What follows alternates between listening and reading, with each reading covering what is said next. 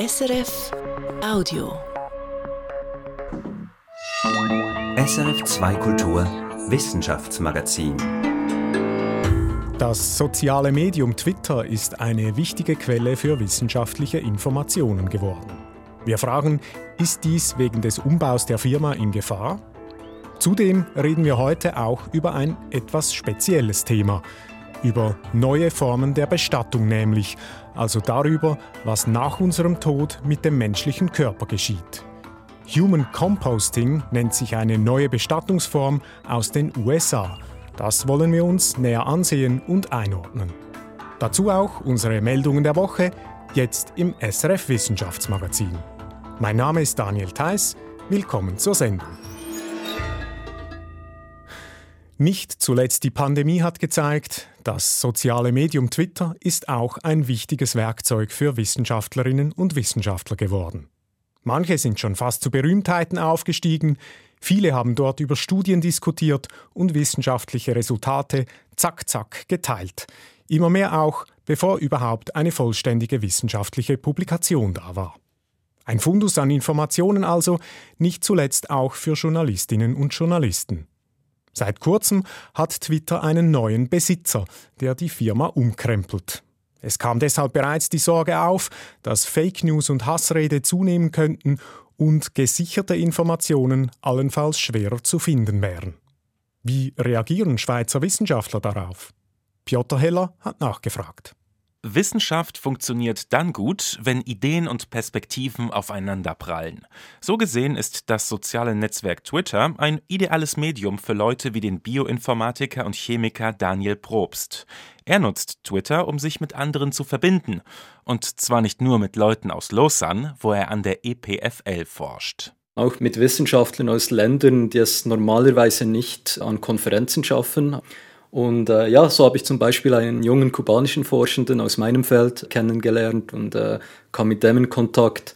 Das ist natürlich für mich und natürlich auch für die ein riesen Pluspunkt, was Twitter eigentlich gebraucht hat.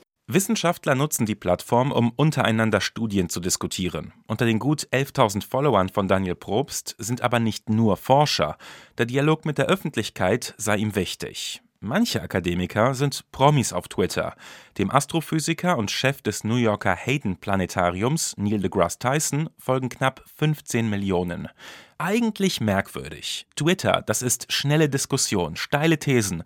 Die Nachrichten dürfen maximal 280 Zeichen lang sein. Also das Gegenteil von guter Praxis in der Forschung. Ja, meine Einschätzung ist, dass der Echtzeitcharakter von Twitter eine wichtige Rolle spielt. Und ich glaube auch wirklich die relative Einfachheit von Twitter, das hat schon den Ausschlag gegeben, dass, dass Wissenschaftler und Wissenschaftlerinnen dieses Medium viel stärker nutzen und benutzt haben als andere soziale Medien wie Facebook oder Instagram. Sagt der Epidemiologe Christian Althaus von der Universität Bern, dessen Twitter-Botschaften 28.000 Nutzer empfangen.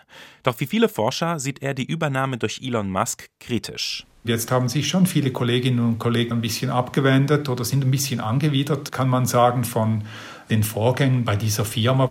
Musk hat massenweise Menschen gefeuert, darunter viele, die Beiträge moderierten. Hassrede, Falschinformationen und Bedrohungen könnten zunehmen. Er hat das Verifikationssystem im Grunde abgeschafft. Dieses Kennzeichen vertrauenswürdiger Quellen fehlt nun. Einige Forscher ziehen daher von Twitter um, auf die dezentrale Plattform Mastodon.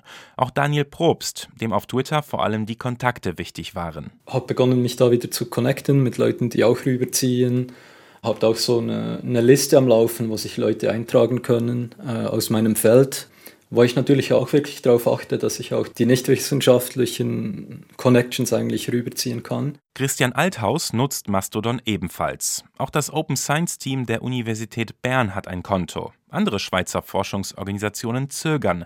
Die ETH Zürich will die Entwicklung auf Mastodon zunächst beobachten und an ihrer Twitter-Präsenz nichts ändern. Die Akademie der Naturwissenschaften der Schweiz prüft, einen Mastodon-Kanal einzurichten. In Deutschland scheint man etwas offener. Die Helmholtz-Gemeinschaft, die größte dortige Organisation zur Forschungsförderung, ist auf der alternativen Plattform vertreten. Die britische Computerwissenschaftlerin und Expertin für soziale Medien, Catherine Flick, beobachtet, wie die Wissenschaftscommunity auf Mastodon zurechtkommt. The conversations are a lot more Die Diskussionen sind kollegialer. Es ist angenehm. Auf Twitter ging es viel mehr um Konfrontation. Doch wie viele Wissenschaftler gehen tatsächlich zu Mastodon? Die Plattform ist dezentral, weil im Grunde jeder die Hardware für einen Teil des Netzwerks betreiben kann. Die australische Forscherin Hilda Bestien hat jüngst die Nutzer auf Mastodon-Servern gezählt, die sich der Wissenschaft verschrieben haben. Sie kommt auf 33.000. Eine relativ große Zahl, denn obwohl das Netzwerk rasant wächst, hat es insgesamt nur einige Millionen Nutzer. Bei Twitter sind es hunderte Millionen. Hier liegt vielleicht eine Gefahr der Abwanderung zu Mastodon, falls sie wirklich so weitergeht. Auf Twitter könnten die Stimmen der Wissenschaftler fehlen. Der US-Mediziner Eric Topol ruft seine Kollegen daher über Twitter auf, dort aktiv zu bleiben, um dem großen Publikum Fakten und gute Informationen zu liefern. Die entscheidende Frage ist wohl, ob Twitter eine Plattform sein wird, die solche Inhalte auch unterstützt. Piotr Heller hat berichtet. Wie verändert sich Twitter und was bedeutet das für die Wissenschaftsgemeinde? Kommt es zu einer Aufsplitterung auf verschiedene Plattformen? Ich habe darüber mit Nils Mede gesprochen. Nils Mede ist Forscher am Institut für Kommunikationswissenschaft und Medienforschung der Universität Zürich und er befasst sich dort unter anderem mit Wissenschaftskommunikation. Ich fragte ihn als erstes, was denn aktuell die Bedeutung von Twitter für die Wissenschaftsgemeinde sei. Ja, aktuell und auch in den letzten Jahren hat Twitter durchaus eine nicht zu vernachlässigende Bedeutung für die Wissenschaftscommunity. Zum einen, äh, um über Forschung zu kommunizieren, ja, und zu teilen, vielleicht auch sogar Lehrmaterialien zu teilen, zu diskutieren, zu kritisieren und zum anderen auch, um mit der interessierten Öffentlichkeit, sage ich mal, die sich auf Twitter befindet, ähm, zu kommunizieren. Ist das weltweit, dass Twitter da das Medium ist oder gibt es da andere je nach Weltregion? Äh, es gibt durchaus Unterschiede nach Weltregionen. Auf, Im Großteil der, der westlichen Welt ähm, ist Twitter schon in der Wissenschaftscommunity ein wichtiges Medium, aber zum Beispiel im chinesischsprachigen Raum in China ist es dann zum Beispiel Weibo. Jetzt sagen Sie, es geht um Kommunikation auch. Ähm, wer kommuniziert denn da jetzt genau mit wem eigentlich? Ja, zum einen WissenschaftlerInnen mit WissenschaftlerInnen.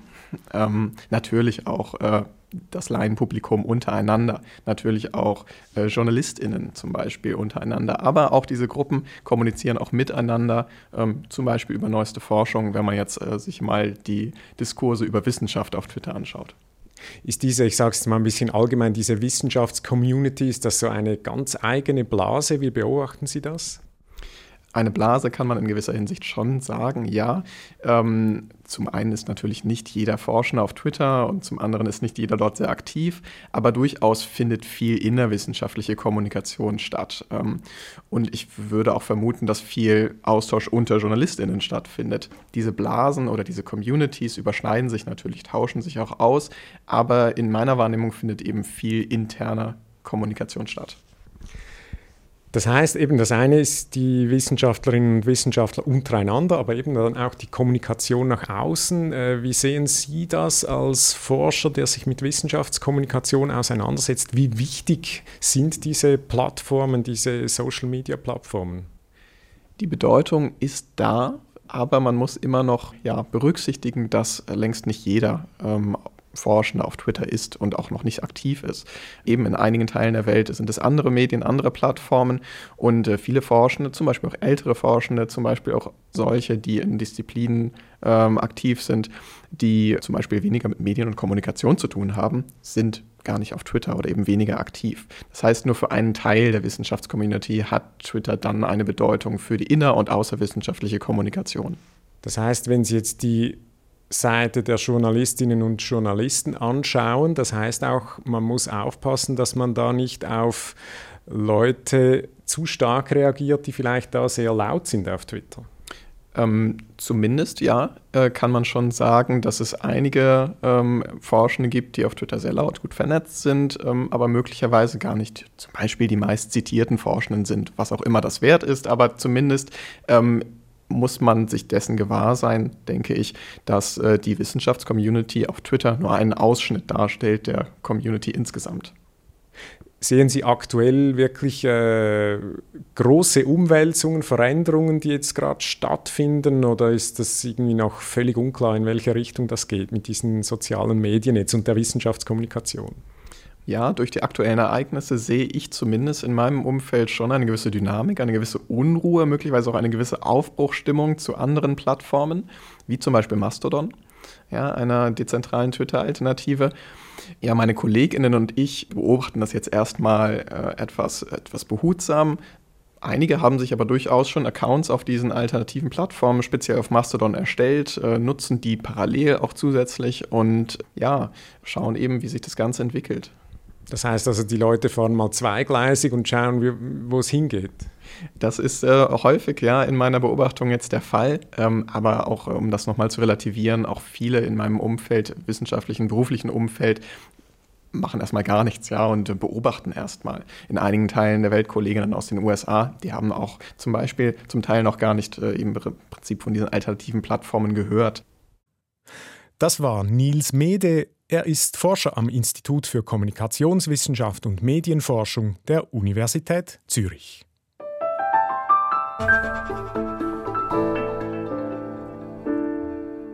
Und jetzt ist Anita Vonmond bei mir im Studio für die Meldungen der Woche.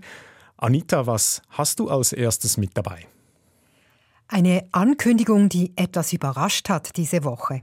Der Bund und die Kantone rufen quasi wieder die nationale Corona-Task Force, die ja vor sieben Monaten aufgelöst wurde, die rufen dieses Gremium wieder neu ins Leben in etwas anderer Form. Es ist keine Taskforce mehr, dafür ist die Pandemielage nicht akut genug.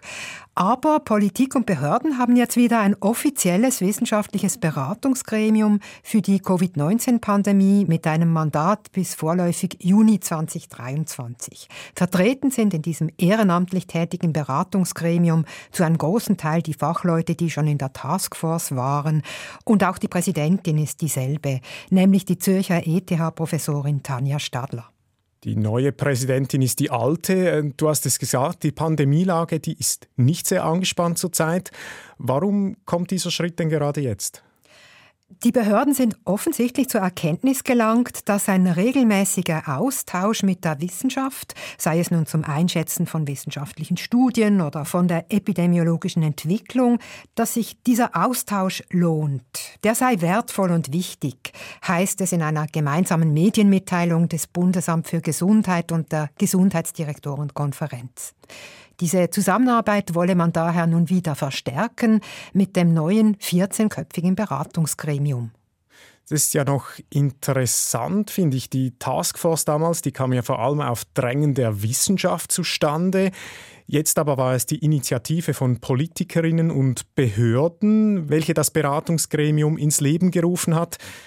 Ist das jetzt ein neuer Trend? Hört die Schweizer Politik jetzt also mehr auf die Wissenschaft?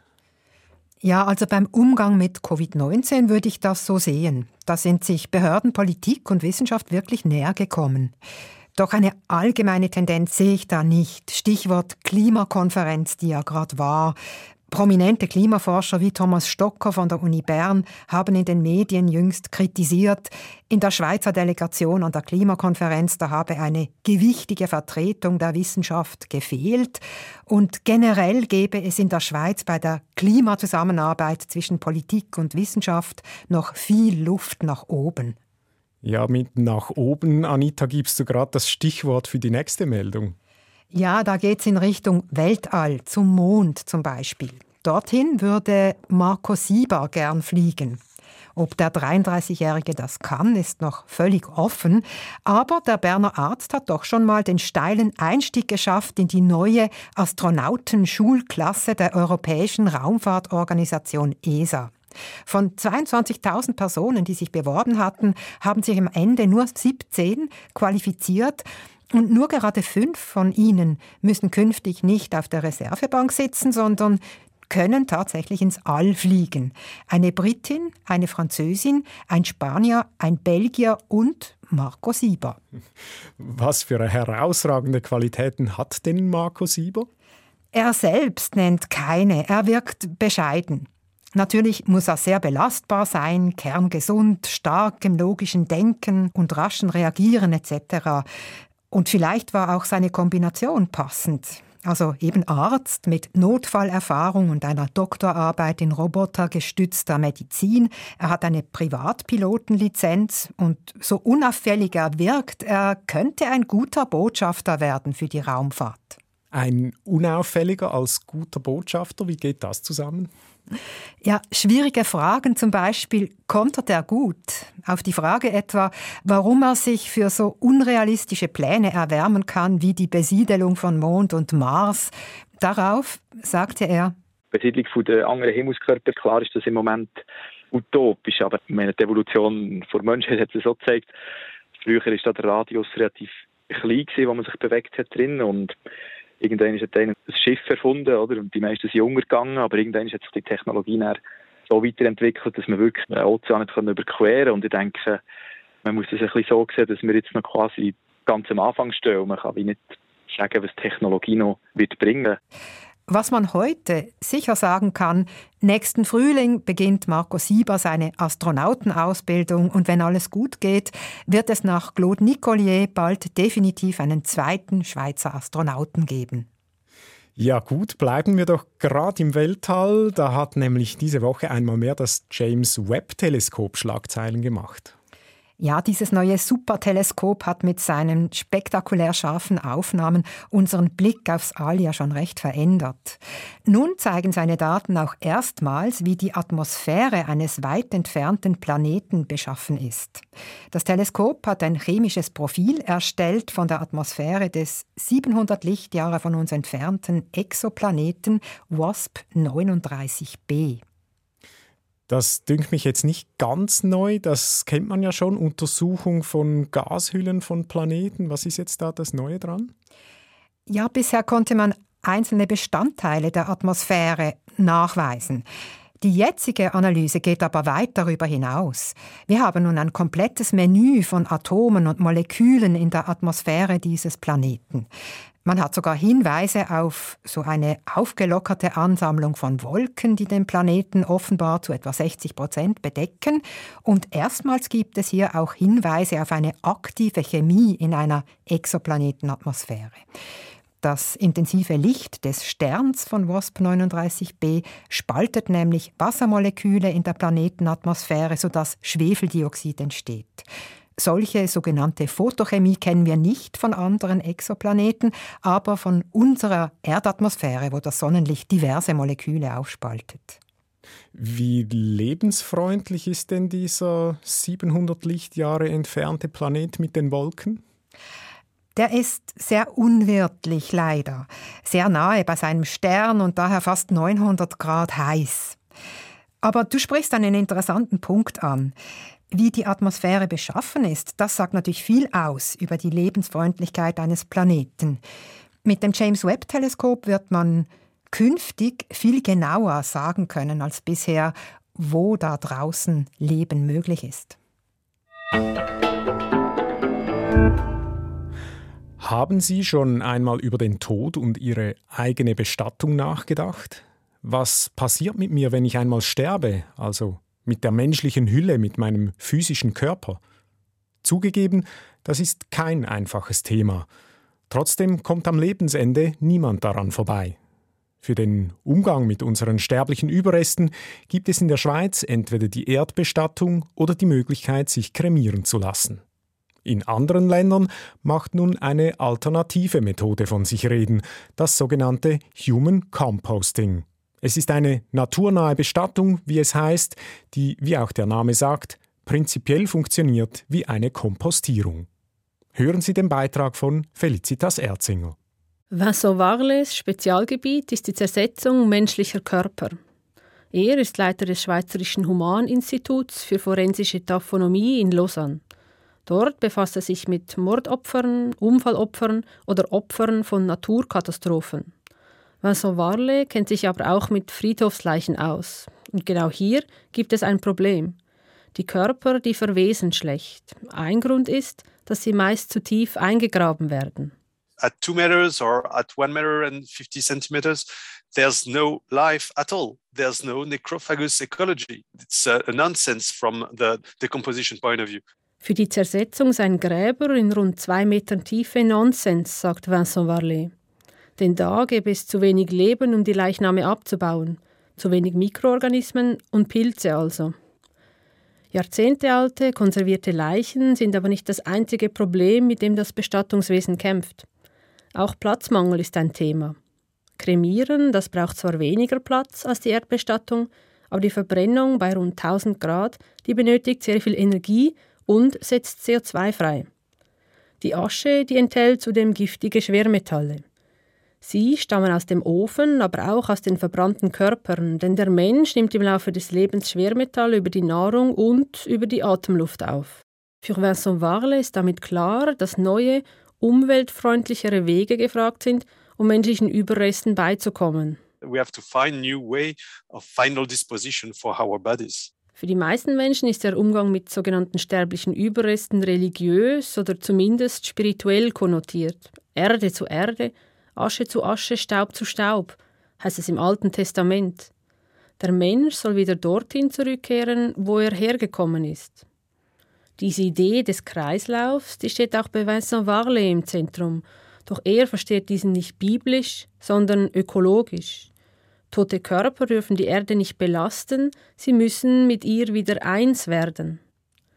Eine Idee sei, den Körper an der Oberfläche verwesen zu lassen, sagt Vincent Varley. Why don't we place the body above the surface and we can also lead the decomposition on the surface and this is the humusation. Humusierung nennt sich das, wenn aus einem menschlichen Körper also Humus wird. This is exactly what you do in your garden. Genau wie auf dem Komposthaufen im Garten, vergleicht der Forscher. Konkret funktioniert die natürliche Humusierung so. Der Körper, der wird auf einen Hügel mit Erde und Sägemehl gebettet und mit demselben organischen Material zugedeckt.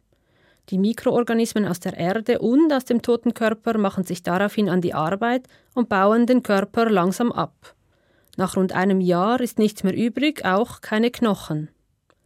Genau wie im Garten könne diese sogenannte Kompostierung aber auch schiefgehen, sagt Varlet. Zum Beispiel, weil es zu feucht ist. Fehler könne man sich im Bestattungswesen aber eben nicht erlauben. In the funeral practice, we cannot afford any failure. Abhilfe schafft eine sozusagen kontrollierte Humusierung. Sie findet nicht im Freien statt, sondern in einem speziellen sargähnlichen Gefäß aus Stahl oder Metall. Entwickelt hat diese Methode die Amerikanerin Katrina Spade und sie wird auch bereits angewendet. In verschiedenen Bundesstaaten der Vereinigten Staaten können sich Menschen in diesen Gefäßen kompostieren lassen. Doch nicht nur in Amerika, auch in Deutschland ist das seit Anfang 2022 möglich. Das Unternehmen Meine Erde bietet sogenannte Reerdigungen an, wie die Humusierung dort heißt. Einer der Gründer und Entwickler ist Pablo Metz. Ihn habe ich nach dem Ritual der Reerdigung gefragt. Habe sich jemand für eine Reerdigung entschieden, werde der Körper einer verstorbenen Person in ein spezielles Gebäude auf dem Friedhof ins sogenannte Alvarium gebracht. In diesem Alvarium stehen die Kokons, das sind die Särge besonderer Art. Und in diesen Särgen ist, ist ein Bett vorbereitet aus Stroh, Heu und Blumen, auf welches ähm, die verstorbene Person dann gebettet wird von der Bestatterin oder dem Bestatter. Die Angehörigen können gerne dabei sein den Körper dann noch mit Blumen schmücken. Dann wird der Kokon verschlossen. Innerhalb von 40 Tagen zersetzt sich der Körper zur Erde. Nur Knochen und Zähne bleiben übrig und werden später zermahlen. Und diese Erde entnehmen wir dann und setzen diese auf dem Friedhof bei.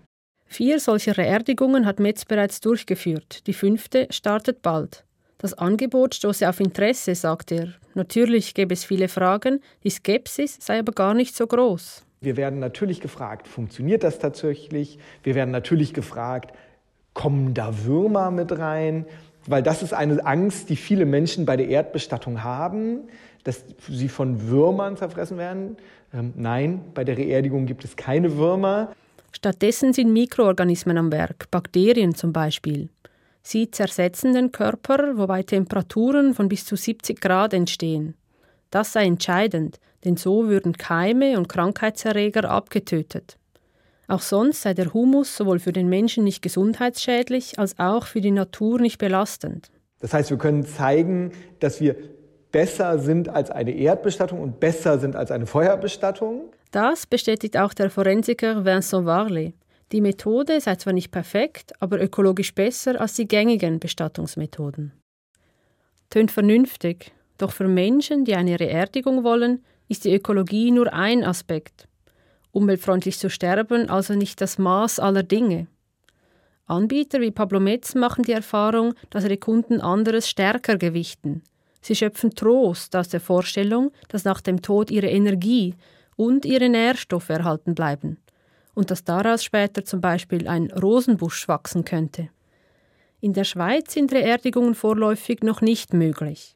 Es fehlten die gesetzlichen Grundlagen und die Expertise, sagt Vincent Varley. It is really important to work properly uh, with legal frame and uh, inspection and not just with uh, utopies and uh, uh, yeah, uh, yeah, why not? Try, let's try. No, not in this topic. Diese Expertise braucht es aber unbedingt, denn die Bestattung sei ein sensitives Thema, bei dem Utopien und Ausprobieren keinen Platz hätten. Der Forscher ist dennoch überzeugt, dass sowohl die Schweizer Behörden als auch die Bevölkerung bereit seien, diese neue Methode als Ergänzung zu den traditionellen willkommen zu heißen. Eine neue Art der Bestattung stellt durchaus auch so einige Vorstellungen auf den Kopf. Vor einer Einführung in der Schweiz wird das bestimmt noch zu reden geben. Letztlich geht es bei der Bestattung um etwas sehr Traditionelles, verknüpft mit definierten Ritualen, aber auch um etwas sehr Persönliches. Das war ein Beitrag von Felicitas Erzinger. Und damit sind wir am Schluss des aktuellen Wissenschaftsmagazins. Produzentin dieser Ausgabe war Irene Dietschi und mein Name ist Daniel Theiss. Das war ein Podcast von SRF.